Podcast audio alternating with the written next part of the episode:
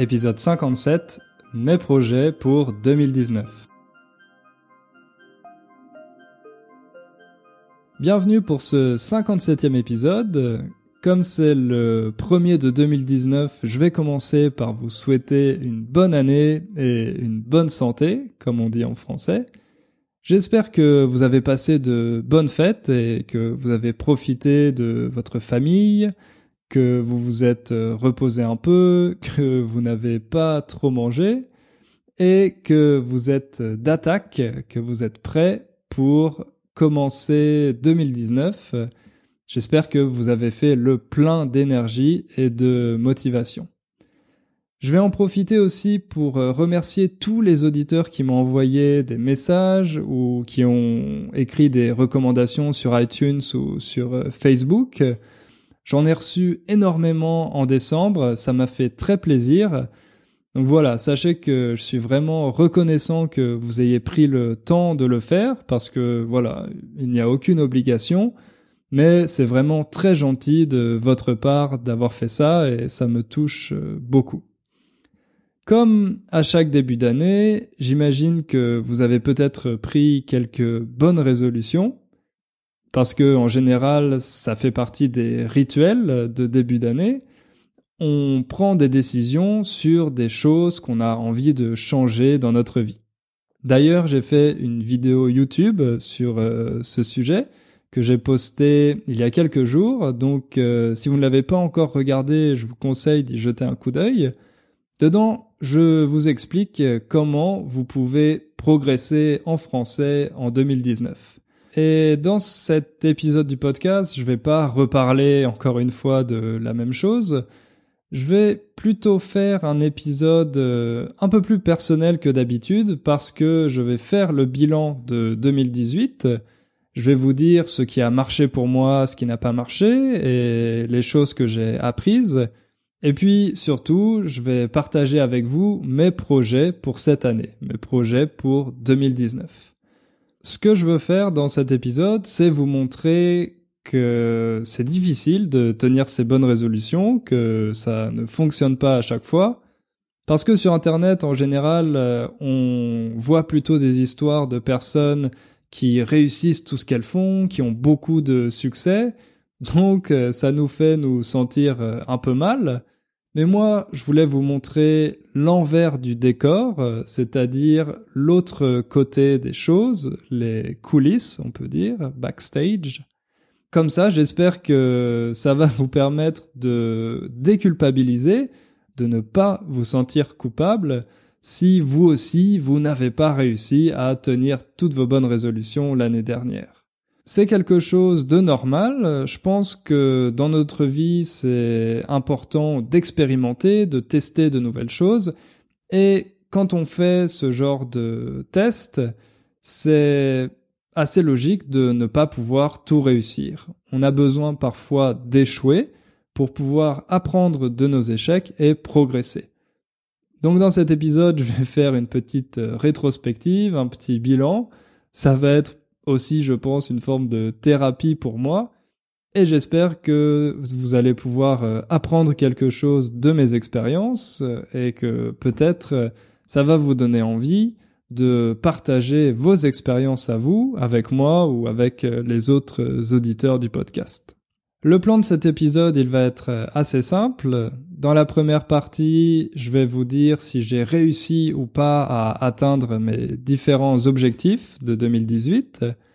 Dans la deuxième partie, je vais vous expliquer ce que j'ai appris concrètement pendant l'année passée.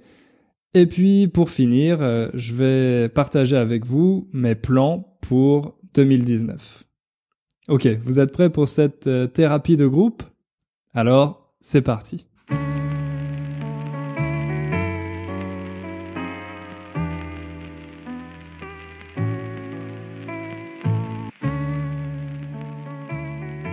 En 2018, j'avais quatre euh, objectifs principaux et le premier, c'était de créer un programme pour les intermédiaires. Donc ça, j'imagine que vous le savez, c'est un objectif qui a été réussi. Enfin, Il a été en partie réussi parce qu'au départ, dans ma tête, euh, j'avais l'idée d'un programme beaucoup plus long, mais finalement, en commençant à travailler dessus, je me suis rendu compte que c'était peut-être un peu trop ambitieux, donc j'ai décidé de faire quelque chose de légèrement plus court. En fait, j'avais largement sous-estimé la quantité de travail nécessaire pour euh, créer ce programme. Ah oui, sous-estimer, c'est un verbe euh, assez utile. Ça veut dire qu'on donne à quelque chose une valeur qui est inférieure à sa valeur réelle. Et le contraire de sous-estimer, c'est surestimer. Moi, j'ai sous-estimé la quantité de travail nécessaire à la création de ce programme. Au final, ça a pris beaucoup plus de temps que prévu. Ça, c'est une très bonne expression, que prévu. Ça vient du verbe prévoir, donc c'est le participe passé, prévu. Ça veut dire que quelque chose prend plus de temps que c'était planifié au départ. Ici, je vous dis, la création du programme a pris plus de temps que prévu. Mais vous pouvez l'utiliser aussi dans d'autres situations. Par exemple, à la soirée, il y a eu plus d'invités que prévu. Plus d'invités que ce qu'on avait planifié à l'origine. Malgré le retard, il y a pas mal de personnes qui ont décidé de rejoindre le programme pendant la première semaine d'inscription, donc je les en remercie. Merci pour euh, votre patience. Maintenant, c'est très gratifiant pour moi de voir que ces personnes ont progressé, qu'elles m'envoient leurs euh, emails pour euh, me le dire, pour me montrer tout leur progrès. C'est vraiment super et je suis très content d'avoir atteint cet objectif. Cette année, je vais continuer d'améliorer le programme, d'ajouter des exercices, etc avec euh, les suggestions que je reçois. Et d'ailleurs, il y a certaines personnes qui m'ont écrit pour me demander quand seront les prochaines inscriptions. Donc, elles seront à la fin de janvier, c'est-à-dire dans trois semaines. Dans trois semaines, je vais réouvrir les inscriptions pour le programme, mais comme la dernière fois, ça sera seulement pour une semaine. Les inscriptions seront ouvertes seulement pendant une semaine, donc il faudra être rapide. Maintenant, mon deuxième objectif, c'était de poster plus de vidéos sur YouTube. Et là, je dois dire que ça a été un vrai échec. N'ai pas réussi à le faire. Il me semble que j'ai posté seulement une vidéo en 2018. J'ai essayé d'analyser pourquoi j'avais pas réussi à tenir cette résolution. Et la première raison qui m'est venue à l'esprit, la première raison à laquelle j'ai pensé, c'est le manque de temps. Et c'est vrai que c'est une excuse qu'on se donne assez souvent. On se dit qu'on ne fait pas quelque chose parce qu'on n'a pas le temps de le faire. On n'a pas le temps d'aller à la salle de sport, on n'a pas le temps de cuisiner pour manger de manière plus saine, mais en général, quand on creuse un peu, quand on essaye d'aller un peu plus en profondeur, on se rend compte que c'est seulement un prétexte. Le manque de temps est seulement une excuse, mais en général, ce n'est pas la vraie raison.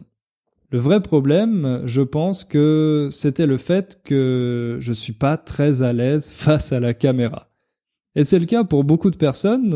En général, la première fois où on se met en face d'une caméra, on ne sait pas quoi dire, on perd tous nos moyens, on se sent un peu bête, et puis, quand on voit les images, c'est encore pire, parce que l'image qu'on a de nous-mêmes dans notre tête, souvent, elle est assez différente de l'image réelle qu'on renvoie.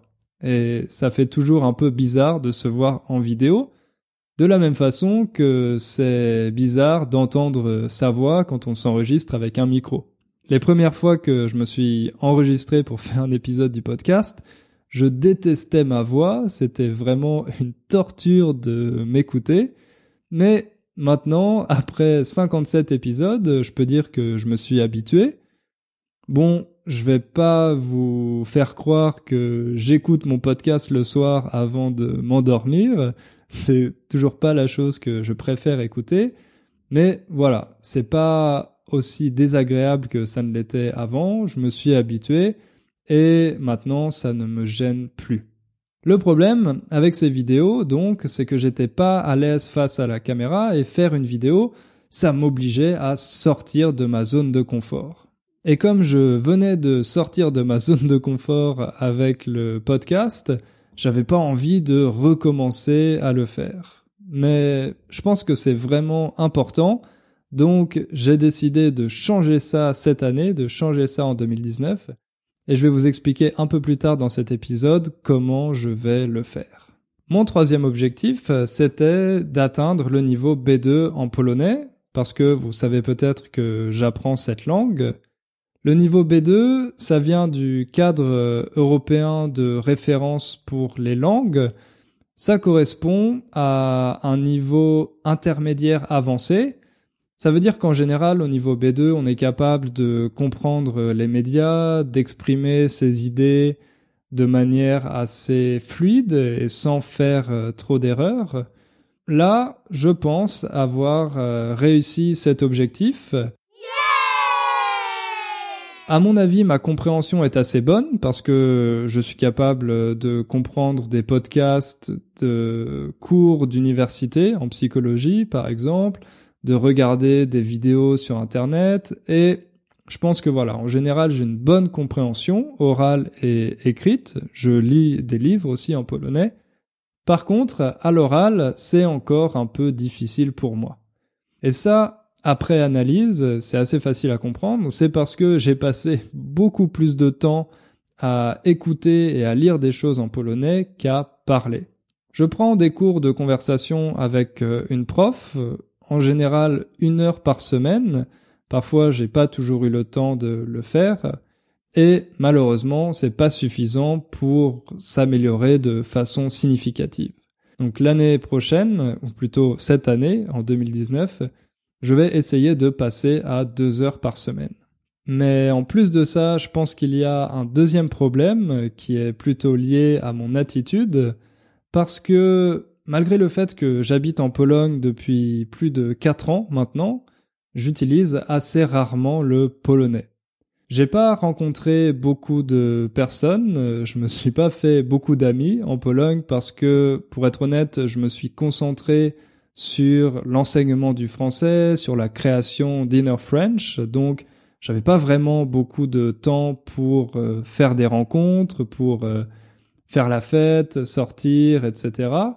À cause de ça, je n'utilise pas beaucoup la langue. Je parle pas polonais très souvent, même si ma copine est polonaise, on parle anglais ensemble et je parle français, bien évidemment, avec mes élèves.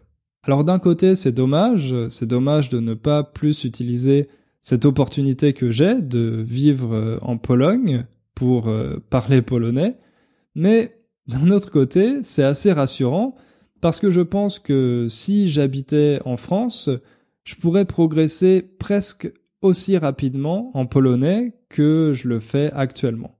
Ma professeure euh, donne des cours sur Internet, je l'ai trouvé sur italki car elle habite en Géorgie. Écouter des médias polonais, des podcasts, lire des livres, etc., c'est quelque chose que je pourrais tout aussi bien faire en habitant en France. Je voulais vous confier ça, vous faire cette euh, confession, pour vous montrer que même pour moi qui suis professeur de langue, c'est parfois assez difficile, assez intimidant de parler une langue étrangère avec quelqu'un. L'anglais, c'est devenu très naturel parce que ça fait des années que je le parle. L'espagnol, ça l'était à un moment, mais aujourd'hui beaucoup moins parce que, pour être honnête, je ne le pratique plus du tout. Et pour le polonais, je sais que je vais avoir besoin encore de quelques années, peut-être, avant d'être vraiment à l'aise à l'oral. Bref, pour en finir avec ce troisième objectif, euh, je voulais vous dire que je suis toujours très impressionné quand je vois la qualité du travail que vous fournissez, les efforts que vous faites pour apprendre le français. C'est très inspirant pour moi. Je vois que euh, certains d'entre vous sont beaucoup plus organisés et beaucoup plus déterminés que moi. Et ça me motive justement à faire encore plus d'efforts pour apprendre le polonais. Mon quatrième objectif, c'était de méditer quotidiennement, de méditer chaque jour. Et là aussi, ça a été un échec cuisant. Un échec cuisant, ça veut dire un gros échec. J'avais commencé à utiliser une application qui s'appelle euh, Headspace, qui d'ailleurs est très bien faite. C'est une application qui vous aide à apprendre les techniques de base, avec beaucoup de petites leçons, qui est très facile à utiliser, très bien designée, etc. J'étais vraiment séduit, je trouvais qu'elle était géniale. Je la trouvais tellement géniale que j'avais décidé de prendre un abonnement pour un an, et finalement, dès le mois de janvier ou de février, il me semble, j'ai abandonné. J'ai complètement arrêté de méditer. Donc on peut dire que j'ai gaspillé de l'argent. Gaspiller, c'est un verbe qui veut dire mal utiliser les ressources. Par exemple, gaspiller de l'argent, ça veut dire que vous dépensez de l'argent pour rien. On peut aussi gaspiller de l'énergie, par exemple, si vous utilisez de l'énergie pour rien. Donc moi, j'ai gaspillé de l'argent avec cet événement, avec cet abonnement, pardon, parce que j'ai acheté un abonnement pour un an et j'ai arrêté d'utiliser l'application au bout de deux mois.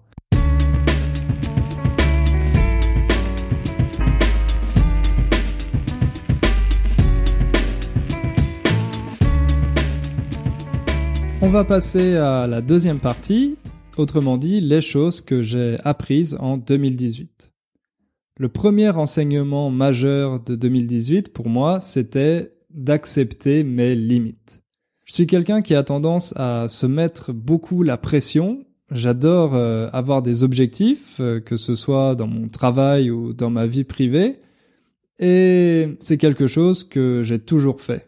Quand j'étais enfant, j'avais toujours envie d'avoir les meilleures notes à l'école, et puis plus tard d'avoir les meilleurs résultats au travail.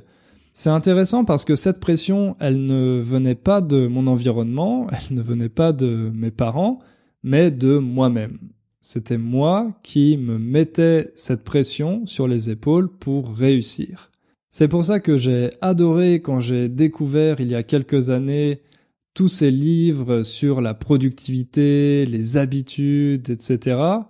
Et je dois dire que je suis devenu un peu obsédé par ça. Je suis parti dans un certain extrême qui, à terme, a fini par avoir un effet négatif parce qu'avec toute cette pression, c'était difficile pour moi d'apprécier la vie, d'apprécier ce que j'avais, tout simplement parce que je voulais en faire toujours plus.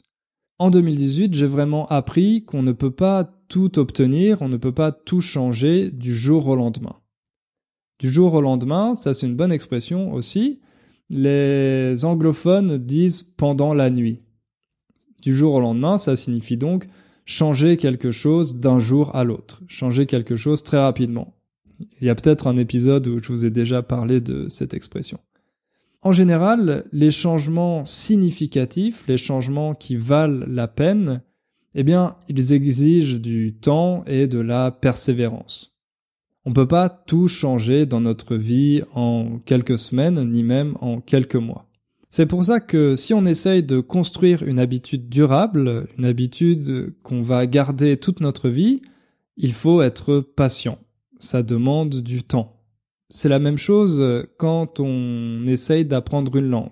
Même si vous êtes capable de parler cette langue couramment après deux ans, ça ne veut pas dire que vous allez arrêter de l'apprendre vous allez continuer de l'utiliser et en l'utilisant, vous allez toujours découvrir de nouvelles choses. C'est pour ça que pour réussir à le faire, c'est mieux d'apprécier le processus, d'apprécier le parcours, l'expérience, et pas d'être obsédé simplement par votre objectif. Une deuxième chose qu'il faut accepter, à mon avis, ce sont bien évidemment les échecs. C'est normal quand on commence une aventure, de connaître euh, certains échecs, certaines choses qui ne fonctionnent pas comme vous l'aviez prévu. C'est comme euh, moi avec la méditation. J'ai pas réussi l'année dernière à méditer chaque jour, mais pendant les quelques semaines où je l'ai fait, j'ai quand même appris des techniques de base qui vont me servir pour la suite de mon aventure avec la méditation. même si j'ai fait une pause de presque dix mois. Ces échecs, ils sont importants pour notre euh, apprentissage si on est capable de les analyser et de recommencer, de se remettre au travail avec les enseignements, avec tout ce qu'on a appris de ces échecs. La deuxième chose importante que j'ai apprise en 2018, c'est de ne pas me comparer avec les autres. Donc là, je viens de vous parler de la pression intérieure et maintenant, c'est le domaine de la pression extérieure. En fait, c'est une pression qui vient aussi de notre ego parce que, en général, notre ego se pose toujours les deux mêmes questions. Pourquoi moi? Et pourquoi pas moi?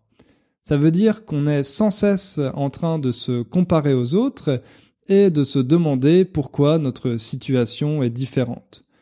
Ça, c'est quelque chose qui a été exacerbé avec Internet et les réseaux sociaux. Maintenant, on a cette pression au quotidien dans notre poche, dans notre smartphone. On voit nos amis qui sont partis en vacances et pas nous, nos amis qui ont acheté une nouvelle voiture et pas nous. Donc notre ego est blessé, notre ego est vexé, et on a envie de corriger cette injustice. C'est la même chose si vous voyez ces polyglottes qui réussissent à apprendre une langue en trois mois, et vous vous demandez pourquoi vous apprenez le français depuis trois ans sans obtenir euh, les mêmes résultats. En fait, encore une fois, moi j'ai appris qu'il faut simplement apprécier ce qu'on fait. Parce que si on apprécie ce qu'on fait, on va pas nécessairement ressentir de jalousie pour les autres parce qu'on va être content de notre situation, on va être content de nos expériences et de nos découvertes. Donc la première étape pour faire ça, à mon avis, c'est de se préserver au maximum, d'essayer de s'isoler un peu de cette pression extérieure. Donc moi, par exemple, ce que j'ai fait très concrètement, c'est que j'ai supprimé l'application Instagram, J'imagine que vous connaissez cette application. Elle euh, sert à partager des photos et j'ai remarqué qu'elle sert surtout à montrer aux autres à quel point notre vie est parfaite. Moi, j'avais pas envie de perdre du temps à faire ça et j'avais pas envie d'être exposé à la fausse perfection de la vie de mes contacts. Je me suis rendu compte que cette application ne m'apportait rien donc j'ai décidé de l'effacer. La première étape, c'est de se préserver et la deuxième étape, euh, je pense que c'est de comprendre ses désirs profonds. C'est le philosophe Aristote qui parle de ça. Il dit qu'il y a deux catégories de désirs, les désirs adéquats les désirs inadéquats. Les désirs adéquats, ce sont ceux qui viennent de notre nous profond ceux qui viennent vraiment, on pourrait dire, de notre âme, alors que les désirs inadéquats, ce sont ceux qui viennent de l'extérieur. Nous, on doit se concentrer sur nos propres désirs, pas sur ceux qui nous sont dictés par notre environnement. Quand on fait ça, ça nous permet de sélectionner les choses ou les projets qui sont vraiment importants pour nous, et pas ceux qui sont importants pour notre euh, entourage. Par exemple, on a tous le désir de construire quelque chose, et j'ai remarqué que l'année dernière, parmi mes amis, il y en a beaucoup qui ont acheté un appartement. Moi, ça n'est pas un désir que j'avais à l'origine, parce que je me concentre sur d'autres choses en ce moment dans ma vie, mais à force de voir tous mes amis acheter un appartement, j'ai commencé à me demander, et pourquoi pas moi? Pourquoi moi je n'achète pas d'appartement? Je me suis beaucoup posé de questions sur ça et j'ai compris que moi, la chose que j'étais en train de construire, c'est cette communauté, c'est ce réseau Inner French, et c'est ça que j'ai envie de développer pour le moment. J'ai pas envie de dépenser de l'énergie dans l'achat d'un appartement ou d'une maison, parce que pour moi, ce n'est pas la priorité maintenant. Donc, je ne fais pas comme tous mes amis, j'essaye de construire quelque chose de différent. Et maintenant, j'ai accepté ça et je n'ai aucun problème, aucune frustration et aucun désir d'acheter un appartement pour le moment. Justement une bonne façon de découvrir nos désirs profonds, parce que je sais que c'est plus facile à dire qu'à faire, donc une bonne façon de le faire, c'est de méditer. La méditation, ça peut nous apprendre à mieux nous comprendre, à mieux nous connaître et à découvrir quels sont nos vrais désirs. Pour finir cette partie sur les enseignements de 2018, je vais vous parler un peu de la reconnaissance. Ça a été pour moi un enseignement majeur. J'ai appris à apprécier davantage ce que j'ai, à apprécier le quotidien et à me réjouir même de choses qui semblent être des détails. Par exemple, me réjouir du bon café que je bois l'après-midi, me réjouir du fait que mon ordinateur fonctionne bien, qu'il euh, n'est pas en panne, et aussi de choses plus sérieuses, par exemple euh, du fait que je suis en bonne santé, ma famille aussi. Tout ça, ce sont des choses auxquelles on pense assez rarement finalement au quotidien, mais j'ai remarqué que si on essaye d'y faire attention, ça nous permet d'être euh, de meilleure humeur et d'être plus heureux au quotidien. Pour faire ça, j'ai un petit carnet. Un carnet, c'est comme euh, un petit cahier pour prendre des notes. Et dans ce petit carnet, j'écris chaque jour euh, deux ou trois choses pour lesquelles je suis reconnaissant. Je dois vous avouer qu'au début j'étais assez sceptique, j'ai lu plusieurs articles sur ça sur internet et je pensais que c'était un peu bête et que c'était un peu artificiel peut-être, donc j'ai décidé de le tester et je dois dire que pour le moment je suis assez content des résultats. Je sais pas si je vais le faire toute ma vie, mais pour le moment je vais continuer et voir si ça fonctionne, voir si je suis de meilleure humeur et plus heureux grâce à ça. En fait, c'est quelque chose qui semble assez logique parce que si on donne plus de place aux émotions positives, il va y en avoir moins pour les émotions négatives. Si on privilégie ces émotions positives, on va beaucoup moins penser à toutes ces choses qui peuvent nous tourmenter, nous stresser, etc.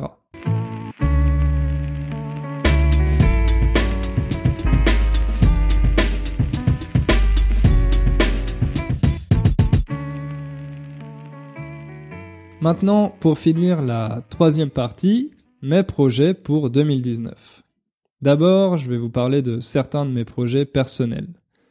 En 2019, je vais avoir 30 ans, donc c'est une année assez importante pour moi, ou en tout cas assez symbolique. Et normalement, ça va être ma dernière année en Pologne. J'avais déjà prévu de partir euh, avec ma copine euh, l'année dernière, mais ça ne s'est pas fait, on n'a pas réussi à le faire. Et a priori, ce projet va se réaliser plutôt cette année, cet été pour être précis. Je vous dis pas encore euh, quelle va être la destination, quelle va être la prochaine étape, mais bien sûr, euh, je vous en informerai un peu plus tard dans l'année. Un autre projet que j'avais envie d'accomplir, c'était de commencer à apprendre le japonais, mais pour être honnête, je pense que ce n'est pas réaliste cette année. J'ai d'autres priorités. Donc, j'ai pas envie de commencer quelque chose qui, à mon avis, a peu de chances de réussir et je vais garder ça pour plus tard. Par contre, bien évidemment, je vais continuer d'apprendre le polonais, mais ça, c'est plus vraiment une résolution parce que ça fait partie de mes habitudes et de ma routine quotidienne. J'ai repris la méditation au mois de décembre et cette fois j'ai l'intention de vraiment le faire avec sérieux, avec régularité et de méditer au moins 10 minutes chaque jour. Et puis mon dernier projet personnel, c'est de faire plus de choses pour les autres. J'ai envie d'aider davantage les gens, pas forcément avec le français, mais peut-être dans d'autres domaines, et je pense que 30 ans, c'est le bon âge pour commencer à le faire, pour peut-être euh, m'engager dans une association. Au niveau professionnel, j'ai trois projets principaux pour 2019. Le premier, c'est de poster une vidéo sur YouTube chaque semaine. C'est une chose à laquelle je me suis engagé publiquement dans la première vidéo que j'ai publiée le 1er janvier. Et je pense que pour moi, ça va être un bon moyen de progresser si je me force à en faire régulièrement. C'est pas encore parfait, je pense que vous aurez quelques suggestions pour m'aider à m'améliorer. Donc si vous en avez, n'hésitez pas et envoyez-les moi. Et surtout, abonnez-vous à la chaîne, comme ça vous serez prévenu à chaque fois que je publie une nouvelle vidéo. Mon deuxième projet professionnel, c'est de refaire mon site internet. Ça, c'est plutôt pour des raisons techniques, pour que ma plateforme de cours fonctionne mieux avec le site principal, parce que maintenant, c'est pas toujours quelque chose de très facile à faire pour les utilisateurs, donc j'ai décidé de refaire ça. D'ailleurs, là aussi, si vous avez des suggestions pour améliorer le site internet, n'hésitez pas à m'écrire parce que pour moi, c'est toujours très intéressant de voir quelles idées vous avez. Et puis mon troisième euh, et dernier projet professionnel, c'est de faire la suite de mon programme pour les personnes qui ont un niveau un peu plus avancé, pour les aider à, à progresser. Et j'espère que j'aurai le temps de le faire cette année.